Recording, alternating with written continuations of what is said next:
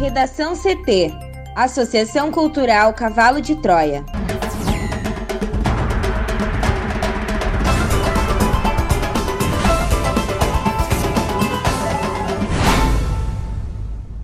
Agora, no Redação CT. Homem é espancado e morto por seguranças em supermercado da Zona Norte de Porto Alegre. Bolsonaro recua e diz que não vai acusar países de importar madeira ilegal. WhatsApp bloqueia 1.004 contas por violação de termos durante o primeiro turno. Governo deve isentar conta de luz dos consumidores do Amapá em novembro.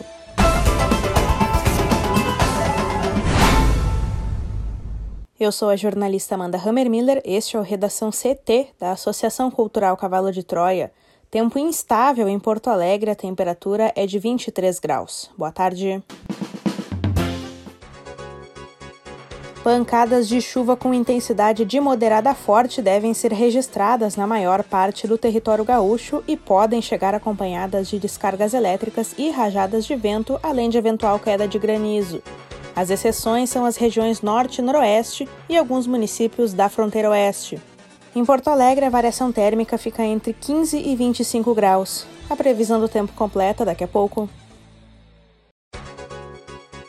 Um homem identificado por testemunhas como João Alberto Silveira Freitas, de 40 anos, morreu após ser espancado na porta do supermercado Carrefour, no bairro Passo da Areia, na zona norte de Porto Alegre. De acordo com informações preliminares, ele havia discutido com dois seguranças do estabelecimento. Três pessoas foram detidas. Segundo a Brigada Militar, a confusão teria iniciado no caixa do supermercado envolvendo o homem e uma funcionária. A vítima teria ameaçado agredir a mulher que chamou seguranças. Os dois funcionários teriam encaminhado João Alberto Silveira Freitas para fora do estabelecimento. A partir de então, as versões do fato são divergentes. A Brigada Militar, que atendeu a ocorrência, afirma que a vítima passou a brigar com seguranças por não aceitar a remoção do local. Testemunhas que estavam no supermercado afirmam que o homem foi seguido pelos dois seguranças dentro do estabelecimento e agredido na saída. Vídeos mostram duas cenas de confronto. Em uma delas, os dois seguranças brancos derrubam um homem negro e um deles dá vários socos na cabeça da vítima. Em outro vídeo, os dois homens imobilizam a vítima já ensanguentada no chão enquanto uma funcionária tenta evitar a gravação das cenas e afirma que ele havia batido em uma fiscal. A Polícia Civil vai autuar em flagrante por homicídio qualificado as três pessoas que foram detidas depois da morte de João Alberto. Uma delas é um policial militar temporário que, segundo a Polícia Civil, estaria trabalhando como segurança no local. O militar é lotado no Departamento de Comando e Controle Integrado da Secretaria de Segurança Pública. O delegado Leandro Bodoia decidiu pelo flagrante depois de assistir às imagens que mostram, segundo a polícia, agressões físicas e imobilização da vítima até a morte. Dívida de 50 reais motivou morte de passageiro por motorista de aplicativo em Porto Alegre, diz polícia. A repórter Juliana Preto traz mais informações sobre o caso. Na última quarta-feira, a Polícia Civil deflagrou uma operação para cumprir mandados de prisão preventiva a um motorista de aplicativo e um comparsa. Eles são suspeitos do assassinato de um passageiro em maio deste ano no bairro Belém Velho, na zona sul de Porto Alegre. A motivação do crime foi uma dívida de 50 reais após uma corrida. O outro suspeito está foragido e a operação foi batizada de Taxi Driver em alusão ao filme de 1976. Segundo o delegado Guilherme Guerrat, o passageiro Eduardo Búrigo chamou a corrida na noite de 7 de maio. No meio do caminho, ele parou para sacar dinheiro em um caixa eletrônico de um supermercado para pagar a corrida. Porém, ele não conseguiu. O motorista teria, então, parado o carro e chamado duas pessoas que chegaram e começaram a intimidar Búrigo. A investigação concluiu que ele foi torturado, teve as mãos amarradas e depois foi atingido por tiros. Os envolvidos negam o crime e o motorista diz que finalizou a corrida e que a vítima foi embora. Porém, a polícia conseguiu imagens que mostram o caminho do motorista de aplicativo e os dois comparsas até o local onde o corpo foi encontrado. Os três envolvidos foram indiciados por homicídio duplamente qualificado, por motivo torpe e emprego de recurso que impossibilitou a defesa da vítima. Secretaria de Cultura do Rio Grande do Sul inicia pagamentos a trabalhadores da cultura pela Lei Aldir Blanc. A Secretaria da Cultura do Rio Grande do Sul iniciou nesta quinta-feira o pagamento aos 243 trabalhadores beneficiados pelo edital da Lei de Emergência Cultural Aldir Blanc. Segundo a pasta, é o primeiro lote de pagamentos, que atingirá 729 mil reais.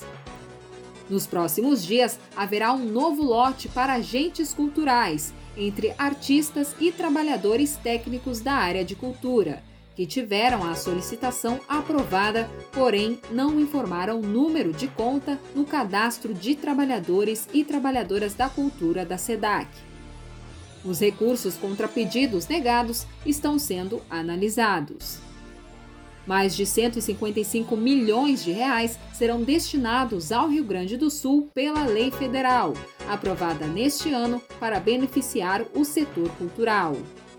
Com as atividades paralisadas devido às medidas de isolamento social, muitos trabalhadores e gestores culturais perderam a fonte de renda. Para o Redação CT, Juliana Preto. Após dizer que revelaria nomes de países que atuam como receptadores de madeira ilegal que sai do Brasil, o presidente Jair Bolsonaro recuou de suas declarações dadas na quarta-feira. Em vez de países, ele disse que o governo tem, na realidade, nomes de empresas que comprariam produtos brasileiros de forma ilegal. Nem mesmo esses nomes, porém, foram citados. Na quarta, a Aliança de Representantes de Bancos do Agronegócio, da Indústria e ONGs afirmou que o controle falho do governo é responsável pelo comércio irregular.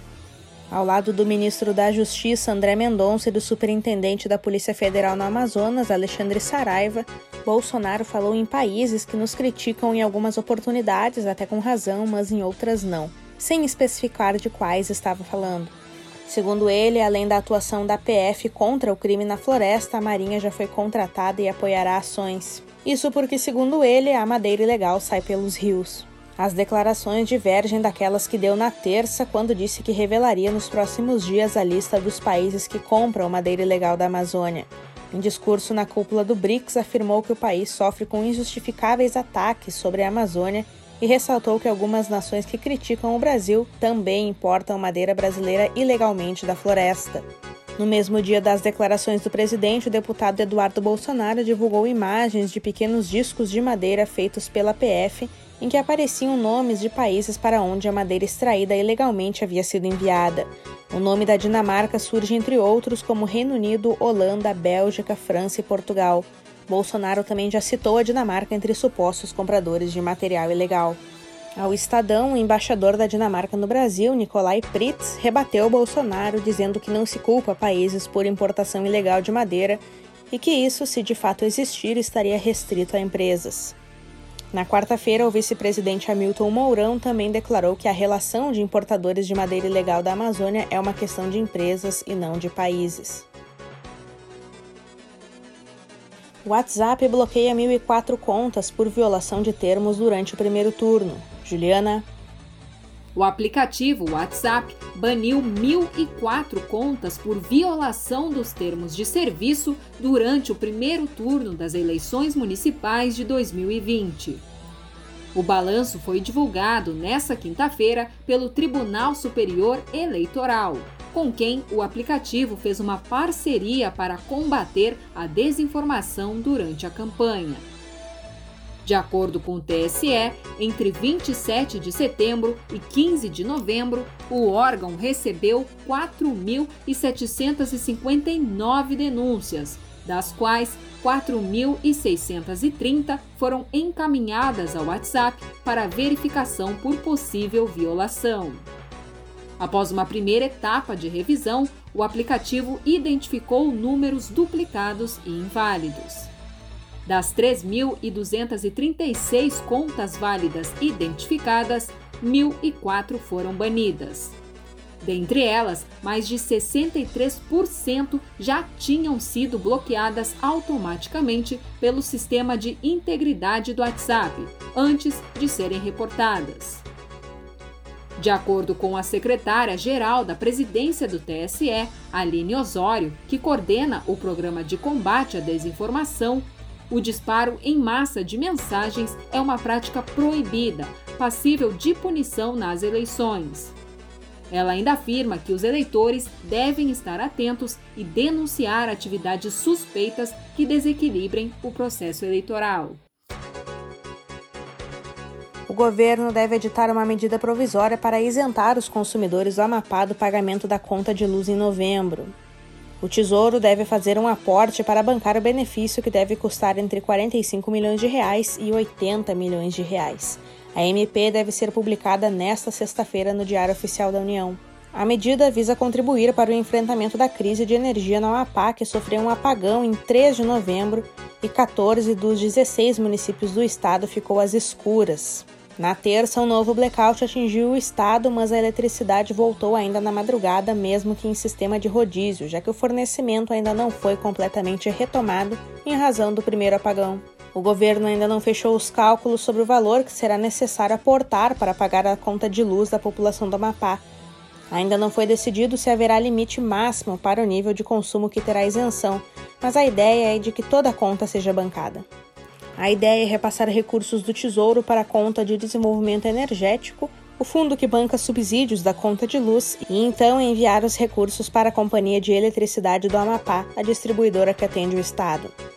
Hoje, o Senado aprovou um projeto de lei para incluir um crédito nas contas de luz dos consumidores de energia elétrica do Estado. Passados 17 dias, ainda não há garantia de fornecimento constante para a maior parte dos moradores. É importante lembrar que após o primeiro apagão e em meio a um rodízio no fornecimento de energia, os moradores começaram a divulgar fotos das suas contas de luz antigas com cobranças de até R$ 1.400. O preço da tarifa de energia da Companhia de Eletricidade do Amapá está em 39º lugar em um ranking de 104 empresas no país, segundo a Agência Nacional de Energia Elétrica. A lista leva em conta só o custo da energia e não inclui impostos. No Redação CT, agora previsão do tempo com Juliana Preto. Nesta sexta-feira, a instabilidade marca presença e se espalha pelo Rio Grande do Sul. Segundo a SOMAR Meteorologia, mesmo com o dia começando com tempo firme e com a presença de sol, é a partir da tarde que as pancadas de chuva devem ser registradas na maior parte do território gaúcho. As exceções são as regiões norte e noroeste e alguns municípios da fronteira oeste, onde o céu se mantém aberto. Ainda conforme informações da SOMAR, esse cenário de tempo instável está relacionado à combinação entre a umidade que vem do Oceano Atlântico e a formação de um sistema de baixa pressão atmosférica que passa a atuar sobre o estado. Assim, as precipitações podem chegar acompanhadas de descargas elétricas e rajadas de vento, além de eventual queda de granizo, mas tendem a ser passageiras não representando grandes acumulados. A menor temperatura da sexta foi registrada em Candiota, na campanha, com 7 graus. Já a máxima, de 31, é esperada em Porto Xavier, no noroeste gaúcho. Aqui na capital, a variação térmica fica entre 15 e 25 graus. No sábado, a tendência é de que o tempo volte a ficar firme na maioria das regiões, mas ainda pode chover ao longo do dia na região metropolitana, no litoral norte e na serra. A temperatura segue na mesma faixa das registradas durante a semana. Em Porto Xavier e Porto Vera Cruz, no noroeste do estado, deve ser apontada a máxima no sábado, de 33 graus. Na capital, os termômetros variam de 16 a 24 graus. Um bom final de semana a todos. Obrigada, Juliana. Hoje a coluna do Meio Ambiente de Mariana Espíndola fala sobre a Mata Atlântica. Acompanhe a seguir. A Mata Atlântica é um bioma que se estende ao longo de estados brasileiros. do Paraguai e da Argentina. Além disso, abarca ecossistemas como a floresta ambrófila densa, a mata de araucária, os campos de altitude, a restinga e os manguezais. Embora a floresta tropical seja recordista mundial em biodiversidade, é uma das mais ameaçadas do planeta, com apenas 12,4% de sua área original com vegetação nativa ainda preservada. Por outro lado, um estudo ressalta a Mata Atlântica como uma das áreas prioritárias para a conservação da biodiversidade e a mitigação das mudanças climáticas. Confira a coluna completa no link disponível na nossa página no Facebook. Redação CT. Apresentação Amanda Hammermiller. Colaboração Juliana Preto. Uma produção da Associação Cultural Cavalo de Troia com o apoio da Fundação Lauro Campos e Marielle Franco. Próxima edição na segunda-feira, a uma hora da tarde.